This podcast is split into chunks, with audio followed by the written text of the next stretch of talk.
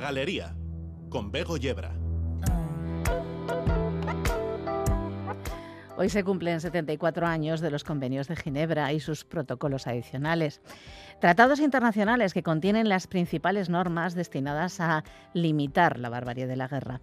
Son herramientas legales internacionales que protegen a las personas que no participan en las hostilidades, civiles, personal sanitario, miembros de organizaciones humanitarias y a los que ya no pueden seguir participando en los combates, como heridos, enfermos, náufragos o prisioneros de guerra. Son la piedra angular del derecho internacional humanitario, es decir, el conjunto de normas jurídicas que regulan las formas en que se pueden librar los conflictos armados y que intentan limitar los efectos de las guerras. Protegen especialmente a las personas que no participan en las hostilidades, como decíamos, y a los que ya no pueden seguir participando. Los convenios establecen que se deben tomar medidas para prevenir o poner fin a cualquier infracción de esos instrumentos. Contienen normas escritas en relación con las llamadas infracciones graves y se debe buscar enjuiciar o extraditar a los autores de infracciones graves, sea cual sea su nacionalidad. Los convenios de Ginebra han sido ratificados por todos los estados y son aplicables universalmente. Y tenemos todavía un montón de guerras en activo. Esto es la galería. Bienvenidas y bienvenidos.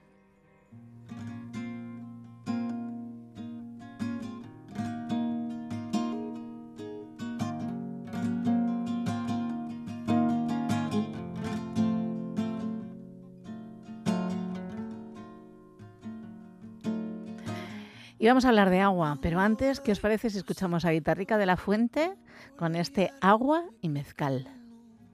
Tus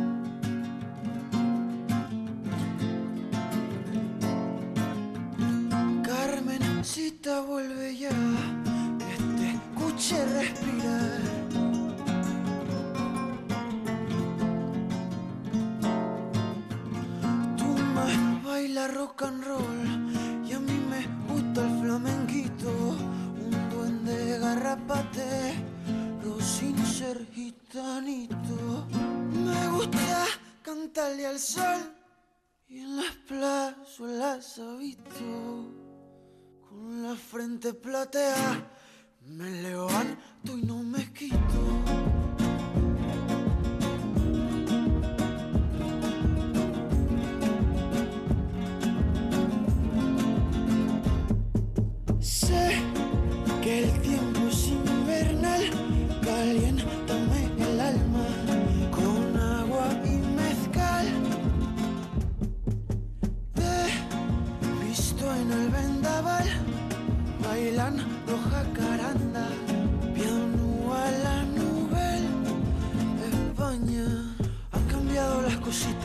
Que lo dice.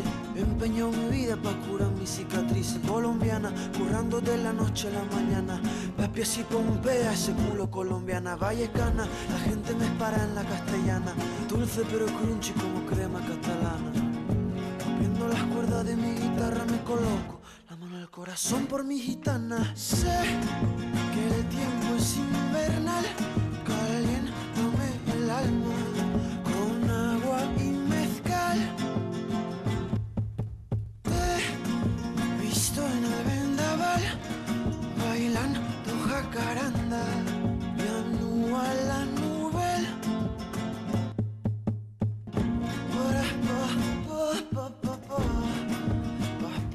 Llevamos años hablando de agua en términos que nos generan bastante desasosiego. Recordaréis aquellos titulares sobre la entrada del agua eh, de California en el mercado de futuros de Wall Street, titulares que nos explicaban cómo se podía especular con este bien. Las imágenes de las tierras africanas eh, cuarteadas por sequías larguísimas personalmente me persiguen desde mi infancia. Pero ¿qué sabemos del agua? ¿Es un bien? ¿Es un recurso? Si queremos saberlos todo sobre el agua, cuántas y cuáles son las miradas que debemos enfocar, pues vamos a invitar a gente a lo largo de toda esta temporada.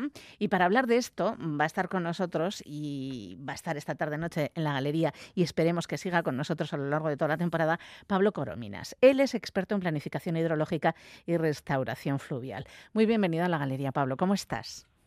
Hola, buenas tardes, eh, muy bien, muchas gracias por, invitarme. Bueno, yo encantada de que estés con nosotros y encantada además de, mirar al agua eh, desde todas las miradas, porque mira, justo ahora mismo tengo una mirada que es solo el mar delante, bueno, la típica imagen que tienes en el ordenador, ¿no?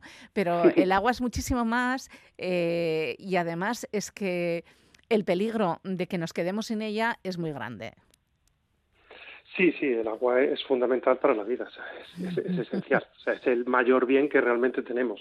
No le damos mucha importancia, le damos más importancia a bienes materiales tecnológicos o, materiales distintos al agua, pero sin ella no podemos hacer nada, básicamente. Entonces, efectivamente, tenemos que cuidarla, es indispensable. Ya, estábamos pensando que si era un bien o un recurso, ¿no? Hay gente que decidimos y hemos pensado que el agua es un bien y hay gente que piensa que es un recurso, entonces por eso se puede especular con ello. Claro, en realidad son las dos cosas. Lo, que, lo, único que hay que conseguir es que sea un recurso que sea sostenible y sea bien utilizado. Pero en realidad, efectivamente, es un recurso el cual podemos disponer de él en cierta medida. Tenemos hay otra, otra gran parte del agua que tenemos que dejar que discurra libremente porque es fundamental para el ecosistema, para la diversidad y para eh, la morfología del terreno que nos rodea. Eh, para que nos hagamos una idea, eh, de, entendiendo lo que es el ciclo del agua, cuando se producen las precipitaciones, eh, una parte se queda en la Tierra, pero otra gran parte vuelve a la atmósfera. Siempre la idea que siempre hemos tenido es que vuelve el dibujo, que siempre es, eh, va por el río, llega al mar y luego por el mar se evapora. Pero esa, esa no es realmente la realidad. La realidad es que la gran parte se evapora a través de las plantas. Y entonces, de mm, aproximadamente el 70% del agua que cae vuelve otra vez arriba. Entonces, podemos disponer realmente de un 30%. Ese es el bien que tenemos, el 30%. Y de ese 30%, ¿no? Claro, empezamos a quitar, ¿no? Empezamos a restar. Claro, efectivamente. Es decir, no podemos, no podemos quedarnos con ese 30%. Entonces, eh, mataríamos a los peces, mataríamos nuestros ríos, que al final los ríos hay que entenderlos como elementos vivos. Un río no es algo estático, un río se mueve. Se mueve no solamente corriente, corriente abajo, sino va cambiando la morfología, mm, va haciendo meandros, eh, arrastra sedimentos que generan que se acumulen en una orilla y con lo cual el río se desplaza hacia la otra orilla, es decir, se va moviendo poco a poco. Entonces, ese 30% realmente podemos usar una parte, que ese es el recurso disponible que tenemos. El resto es un bien que hay que dejarlo, está ahí, pero hay que dejarlo. Porque además es que genera más bienes. Efectivamente, efectivamente, o sea, funciona todo. Entonces, es, el, hay que cambiar un poco la mentalidad de que al final el agua no se puede usar toda el agua que tenemos. Bueno, de hecho, y además, fíjate cómo la tendríamos que usar, ¿no? Porque una, la parte más importante de ese agua encima es salada. ¿No? Eh, sí, sí, yo, claro, yo, me estaba centrando actualmente solamente en el agua dulce de los ríos, claro. Sí, sí, si ya, si ya ampliamos el punto de mira hacia el agua salada, efectivamente, estamos hablando de que el 95% del agua de la, de la superficie terrestre es salada, y solamente un 5% es disponible como agua dulce. Eh, realmente uno eh, creo que nos hemos dado cuenta de que el agua es tan importante para nosotros seriamente, justo después de que la Asamblea Nacional de, la Asamblea General de Naciones Unidas eh, dijera que, el agua y saneamiento son un derecho humano universal. Eh, ahí parece que todos nos hemos empezado a dar cuenta de que bueno, en algún momento podría haber guerras de agua, el cambio climático eh, está incidiendo negativamente. Es una de las cosas que queremos ir hablando contigo a lo largo de todo este tiempo, es eh, cuáles son los peligros que tiene el agua, los reales, los que, los que tenemos ya y los que vamos a tener. Contaminación, por ejemplo, de nuestros recursos hídricos, estos que van por debajo, hay mucha, ¿no? Hay peligro ahí. Sí, sí, sí. O sea, yo, oye, yo encantado de que hagamos más eh, entrevistas relacionadas con el agua en un futuro. Y con respecto a todo este tema que sacas, efectivamente, es decir, el, hay peligro de contaminación de los acuíferos. Mm. Eh, por ejemplo, en las zonas donde hay grandes extensiones agrícolas, eh, al final el uso de fertilizantes, los nitratos, terminan poco a poco filtrándose por el suelo y terminan llegando al agua y se quedan allí, son muy difíciles de eliminar. Hay que entender que los acuíferos son como grandes, eh, dicho así de manera un poco mm, un poco para que nos entendamos todas. Como grandes lagos subterráneos, aunque no son lagos, pero bueno, que al final el, el, agua se queda allí estancada durante mucho, mucho, mucho tiempo. Entonces, no hay es complicado eh, diluir esas cantidades de, en este caso, de nitratos o incluso eliminarlos de alguna manera. Son uno de los riesgos, ¿no? Los desechos industriales sería otro. El aumento de las temperaturas también es un riesgo para el agua. Sí, sí, o sea, eh, es todo. O sea, actualmente el, agua hay que cuidarla mucho porque hay muchos riesgos. Están los riesgos de inundación, es decir, como has mencionado el cambio climático. El cambio climático es un hecho que ya está aquí presente, que, nos va que nos está afectando a día de hoy y que nos va a afectar en un futuro.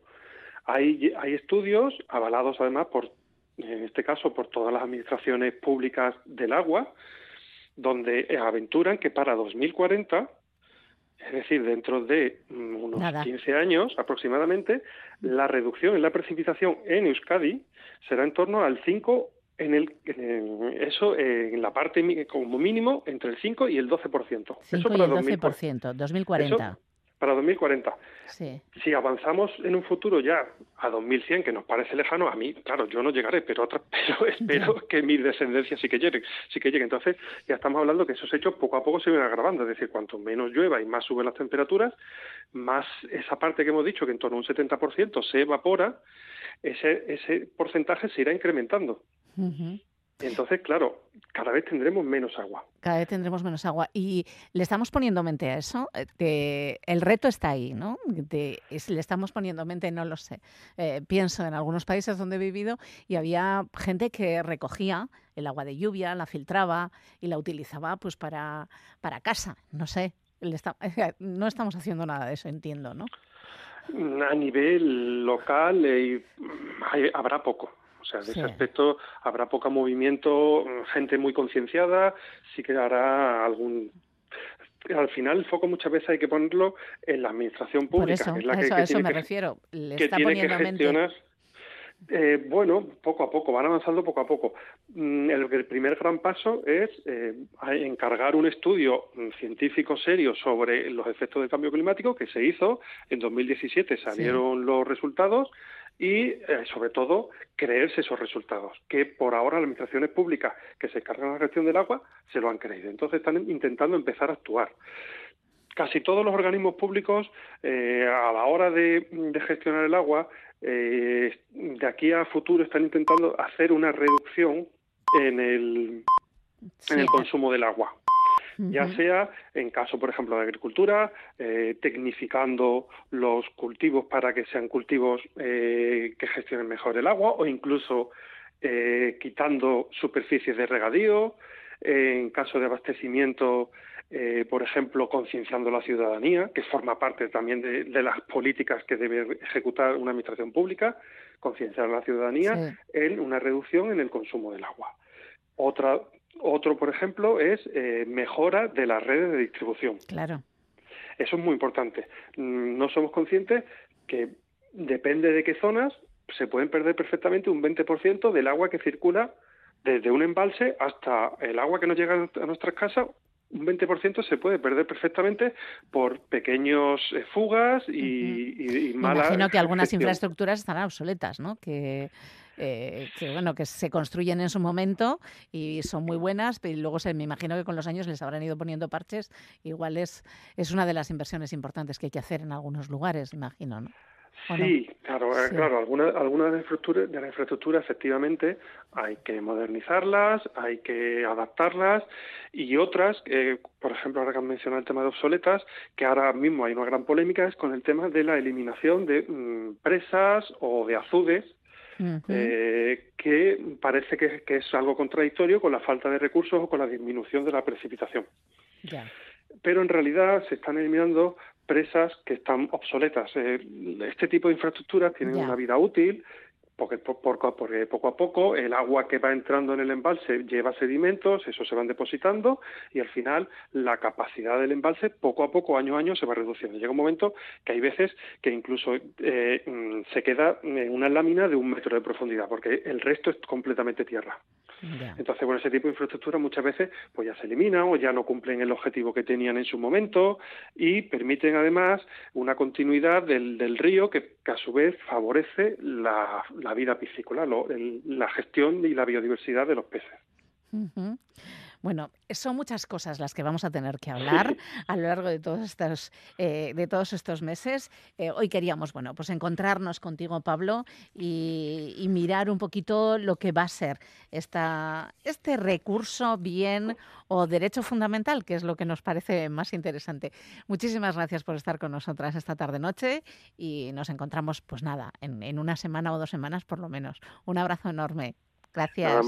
Muchas gracias a ti y un placer por dar esta oportunidad de al menos de transmitir este mensaje. Un abrazo. Y está con nosotros Diego Arambalza. ¿Por qué algo pasa entre el Racing y el Eibar o ya no pasa nada? Bueno, pues mira, básicamente que el partido está muy, muy mal para la Sociedad Deportiva Eibar y no consigue, no consigue la forma el conjunto armero de crear peligro en la portería del Racing, pero nos lo cuenta Miquel Bilbao. Hola Miquel, ¿qué tal Arracha León? Arracha León, Diego, amigos entre Radio Euskadi de la Galería. De momento, pues llegamos, caminamos al 70 de partido y lo decías tú, las cosas que van bastante mal para el conjunto armero, pierde 3 a 0. Eh, bueno, pues en la primera parte Ñigo Vicente Aldasoro y en este caso Peque, que colocaban ese 3 a 0. Hace bien poquito lo ha tenido Quique González para situar el 3-1 en el marcador. Su remate ha salido alto y por cierto han debutado un vencedor que ya ha sido sustituido. Ha debutado también Cristian Gutiérrez y en esta segunda mitad ha entrado otro los refuerzos de conjunto armero. Debutaba Conrad de la Fuente. Caminamos al 70 de partido. Malas cosas para el conjunto de Seba Echeverría. Racing 3, Eibar 0. Luego, pues nada, 20 minutos para el final, hay que remontar un 3-0, así que lo tiene complicado el Eibar. Lo tiene bastante complicado, todo es posible. Hasta el último minuto. Todo es posible. todo pues es posible. Vamos a intentarlo. Enseguida seguro que nos lo cuentan y por lo menos nos darán el final. Y nosotras continuamos en la galería y continuamos con quién? Pues con el hombre del millón de canciones, claro que sí. El hombre del millón de canciones. Me lo dijo Pérez, me lo dijo. ¿Qué te dijo Pérez? Pues normalmente Pérez nos dice muchísimas cosas. ¿eh? Sergio Pérez de Heredia, Gabón. Gabón, vamos Eibar, a tope. a tope. si no puedes con ellos, ya sabes. Ya, ya, bueno, pues hay que animar, claro que sí, claro que ah, sí, tenemos que animar. a tope, a ver si levanta esto. Hombre, pues tiene 20 minutos, ¿no? Pues a ver, bueno, ya lo que me va a costar a mí darte unas zarrias. Ya, pero que no, seguro que nos has traído buenas canciones, que últimamente estás como muy majo y muy generoso. De hecho, estuvimos viendo la exposición, de verdad que si, os si estáis cerca de Logroño, si vais a Logroño, si ya sé que de vez en cuando vais a por vino, ¿eh? a La Rioja, la mayoría de vosotros y de vosotras, haced el favor de acercarnos hasta Logroño y ver la exposición de la que hemos hablado más de una vez ya en la galería. Cuéntanos, cuéntales a los oyentes. Sergio, ¿qué tienen que ver? Pero que voy a hacer promo, sí. Claro, claro, quiero que hagas promo porque la exposición es excelente. Y si queréis ver unas fotos alucinantes de la ría de Bilbao, tenéis que ir, no os queda más remedio. Sí, hay muchas fotos de Euskadi en y Bueno, y hay unas fotos de la concha espectaculares también. Sí, sí, sí. Bueno, se trata de Jorge Palomo Durán, un, ingeniero de hace 100 años, del que se descubrieron, y eso hay que descubrirlo en la exposición, cómo y por qué, y de dónde han salido, pues unas 6.000 fotos. Unas 6.000 fotos. Eh, aparte, muy pequeña, evidentemente, unas 150 se pueden ver en la sala y en el catálogo, en la sala es Samos Salvador en Logroño, así que quien se acerque, pues perfecto. Es que estuvimos el martes y tenemos que dar fe de ello. Y aquí viene Diego Alambalza y con, buena, con malas pues noticias. Diego, ¿qué pasa? todo puede mejorar o en este caso empeorar. Y es lo que ha hecho para Leibar en el Sardinero, Miquel. Conjunto local, el gol de Yago Junior después de una buena asistencia de Diego Vicente, 72 de encuentro, 4 para el Racing, 0 para el Eibar. Bueno, partido visto para sentencia, para sentencia, está claro. 4-0 para el Racing ante el Eibar. Es una lástima, ¿eh? Pues sí. Es una lástima. Sabemos de alguien que estará contento, alguno de nuestros compañeros, ¿verdad? Y Manuel Giraldo, vamos a dedicarle, de encima de que se ha jubilado, encima va a conseguir que el Racing gane. No me lo puedo creer. Lástima. Empezar, además, es un proyecto nuevo para, Claro. para con Joseba Echeverría en el banquillo, con muchos cambios. Y Con los fans que somos de Joseba. Empezar, empezar con, con derrota y con una derrota dura, además, para el Eibar. Pero vamos, Esto, así están las cosas en el Así se empieza, bueno, arrancadas de caballo, que ahora dice, suelen decir paradas de burro, así que nosotros, venga, vamos. Hay que verlo desde ese lado. Vamos a verlo desde el otro lado. Nos vemos, Groarte. Bueno, pues eh, uno, uno más. Nos han metido uno más, Sergio Pérez. ¿Qué vamos a hacer?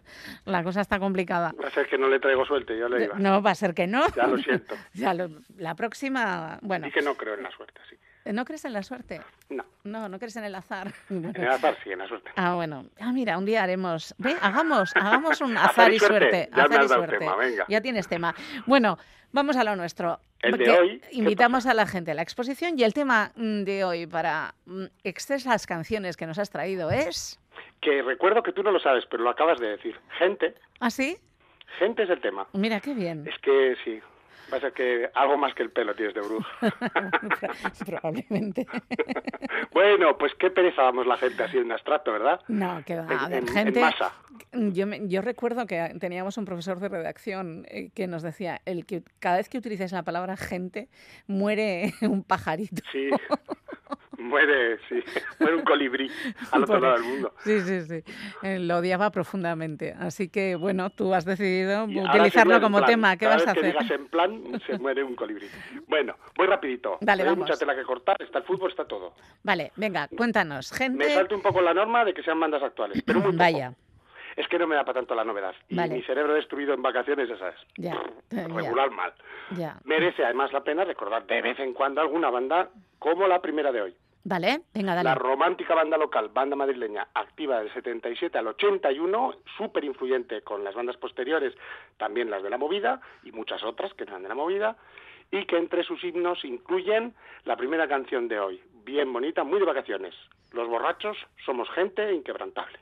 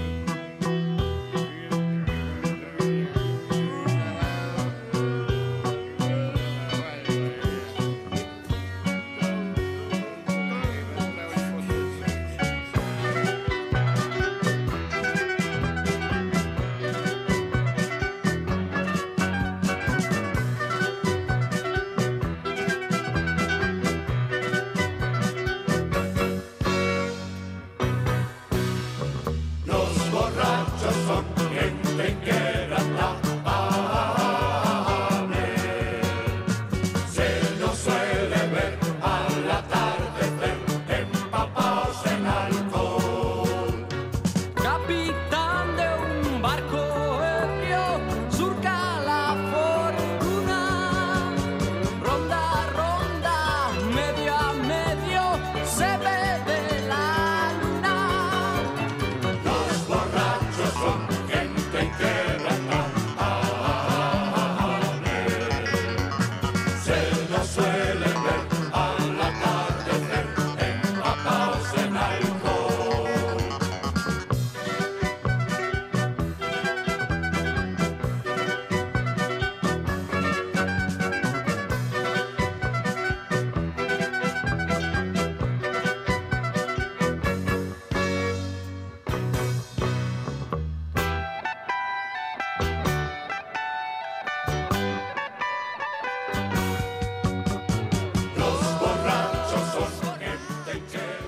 Somos gente inquebrantable, los borrachos. Eh, el título es estupendo. No diría yo, ¿eh? que es la definición correcta del término borracho y, e inquebrantable, porque vamos, No. eh, fácilmente se les, bueno, son un poquito más capaces de caerse al suelo, ¿no? Sí, se desquebranta con más facilidad. Se les quebranta bastante fácil. Bueno. Que no es la primera vez que traigo esta canción, además. no, ¿eh? no, no, no, no es la primera vez. Y ya la habíamos escuchado antes también, ¿eh? Claro, y Esto es un clásico. Quien tenga además un poquito más de edad que yo, eh, le sonarán muchísimo porque fueron muy influyentes, es una gran banda. Bueno, Bueno, vamos más. otra banda que ya suena en esta sección, dos veces por lo menos, es Robot Emilio, que me ¿Ah, recordaste sí? tú, algo personal tuyo, Sí, bueno. con el Robot Emilio, el robot, no con la banda. No, no, Robot Emilio ya sabe todo. Yo creo que todo Euskal Herria sabe que mi hija está absolutamente frustrada porque el enchero jamás le trajo el Robot Emilio. O Lenchero, qué, qué cabrón. Pues es, sí, yo la Esto no se puede decir, ¿no? No, se- no, No, no, no, no, está mal. Está Bueno, mal porque querrás regalo esta noche, esta noche buena. que, que- bueno, la banda de Edu Chirinos, Robot Emilio, Robot Emilio, sí. O Edu Ruinas, de eso te sonará más, Sí. que es, pues eso, de los desaparecidos Las Ruinas, junto a músicos de otras bandas de Barcelona, en su single de 2023, Le Corbusier, incluyen Viendo a la gente envejecer online.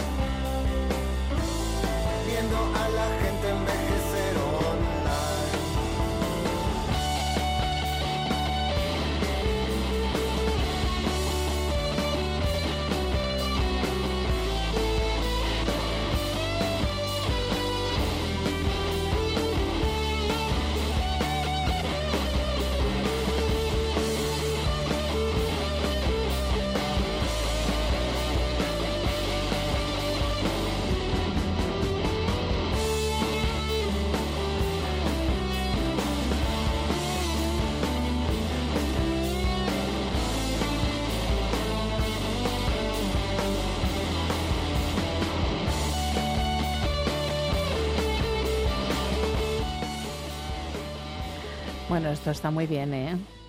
José Esto Emilio, suena, la esto otra parte suena- del suena muy single- bien. La otra parte del single, que ya he dicho que se llama Le Corbusier, claro, Sí. es la canción principal de Corbusier, que ya traje Ya. en la subsección Personalidades 4, creo. Sí, creo que sí. Ar- arquitectos geniales también podría haber estado. Sí, te recuerdo que tengo todavía un Personalidades Parque Sur versus Los Ganglios, o Los Ganglios Parque Sur, que creo que no te gustó mucho, pero algún día va a caer. Bueno, no es, no fue tu sección favorita, tengo que decirlo. Aunque bueno, creo que entre el negociado de audiencia, en la- el- entre los oyentes, hubo quien le pareció excelso. Pero bueno, no, no estábamos tan de acuerdo. Pero bueno, eh, aquí en este, tú tienes el micrófono abierto, esto es libre. eh, faltan 13 minutos para que sean las 9 de la noche y el riesgo contigo es este. La próxima canción, el título, que acabo de verlo en el guion, me alucina. Eh, dale. Seguimos. Seguimos. Entonces, con Los Peyotes, la banda de Garaje Sisti, que también he traído muchas veces. De Sí. este disco ya puse alguna. De Buenos Aires, guapísimos. Yo los traje a Logroño una vez. Abren su último disco de 2022, Ujú. titulado Vírgenes, con ese título que has leído ahora mismo. La gente es una mierda. Mira, eres un hater. Sois todos iguales, melenudos. Ropas afeminadas, droga, sexo, dispuestos a todo lo sucio. Y odiáis a las fuerzas del orden.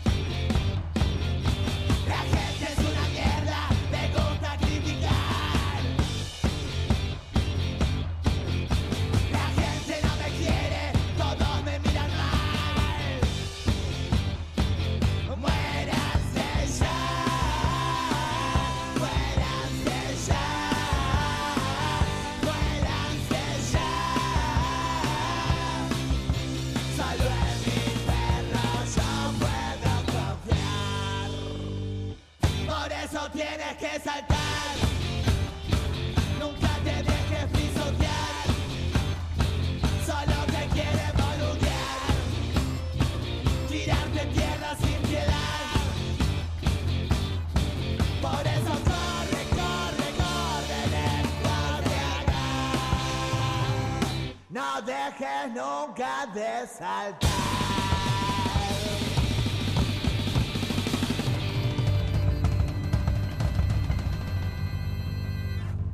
La gente es una mierda, le gusta criticar.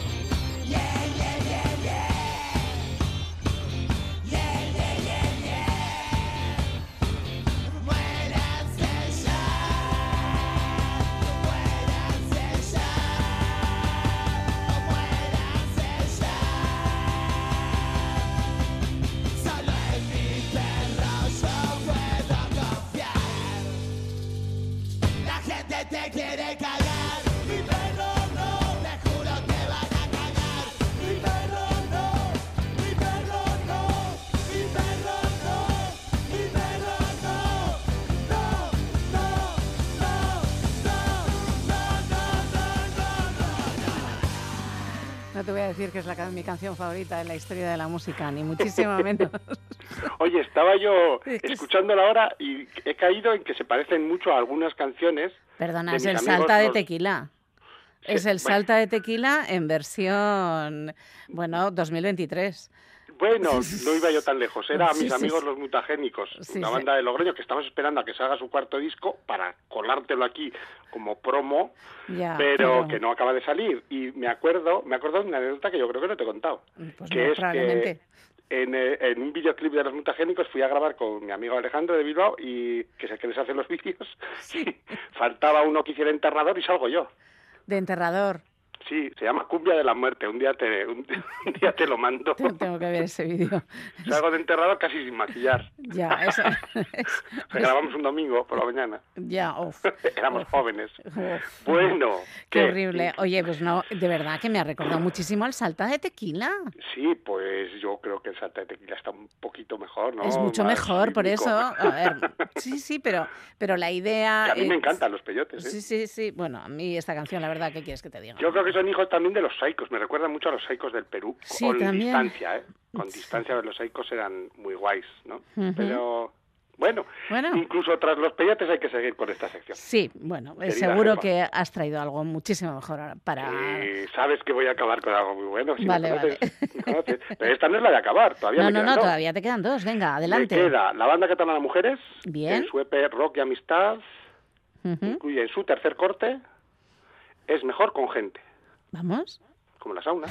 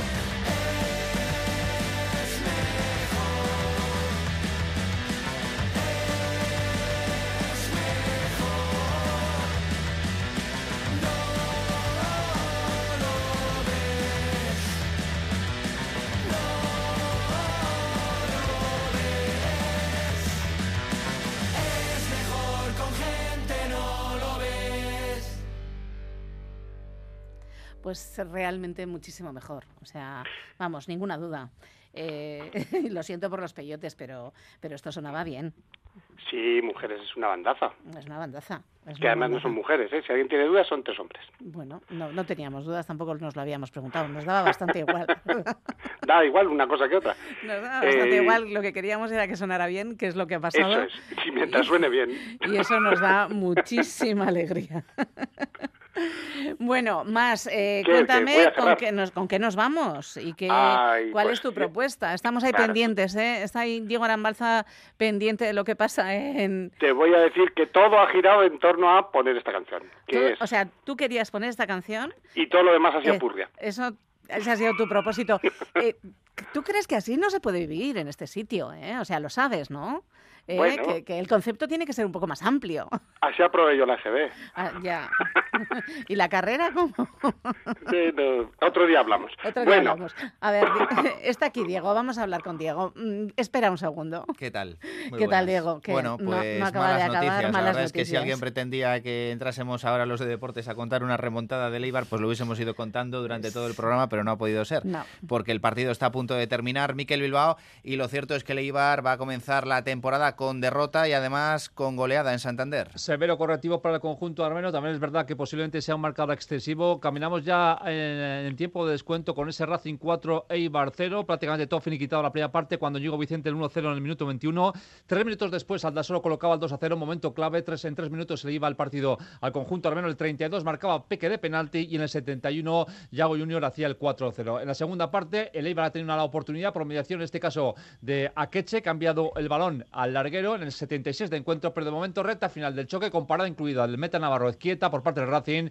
4 para el Racing, 0 para el Eibar. Bueno, pues a puntito de terminar el partido, apenas le restan eh, 10 segundos, ha decretado el colegiado 5 minutos de descuento y estamos en el 94-54, así que el partido en los campos de Sport del Sardinero va a terminar con una derrota dolorosa para la Sociedad Finiquitado, Deportiva Eibar. Diego. Termina el partido ahora mismo, en este caso Caparrós Hernández que pita al final del partido, Racing 4, Eibar 0. Es que recasco Miquel, lo dicho, derrota por goleada, además de Eibar 4-0 en el estreno niguero de Joseba Echeverría en el banquillo, ha perdido el conjunto armero y lo ha hecho por goleada 4-0 ante el Racing. Vale, nos duele, pero vamos a escuchar música para, bueno, serenar nuestras almas. Y en eh, 32 minutos juega el Atlético contra el Real Madrid, así Así que nada. terminamos la noche con una buena noticia. La necesitamos. Venga. Vosotros venís ya, o Sí, sea que... enseguida. Y nosotros Después despedimos, despedimos a Sergio Pérez de Heredia. Sergio, que tengas feliz semana. Nos encontramos la semana que viene, no te pero pierdas. ¿no ¿eh? escuchamos la última? Eh, sí, claro, la estamos escuchando ya. Preséntala, Ah, venga. Yo que te iba a decir que severo correctivo Severo correctivo, es un ninguno. buen nombre de banda. No, pero se llaman Jordana, ¿no? Estos son Jordana B, Sí. versión de Common People. Agur. Agur, y a todos y a todas nos encontramos mañana a partir de las nueve, y media, nueve de la noche en la galería. Agur, amigas y amigos.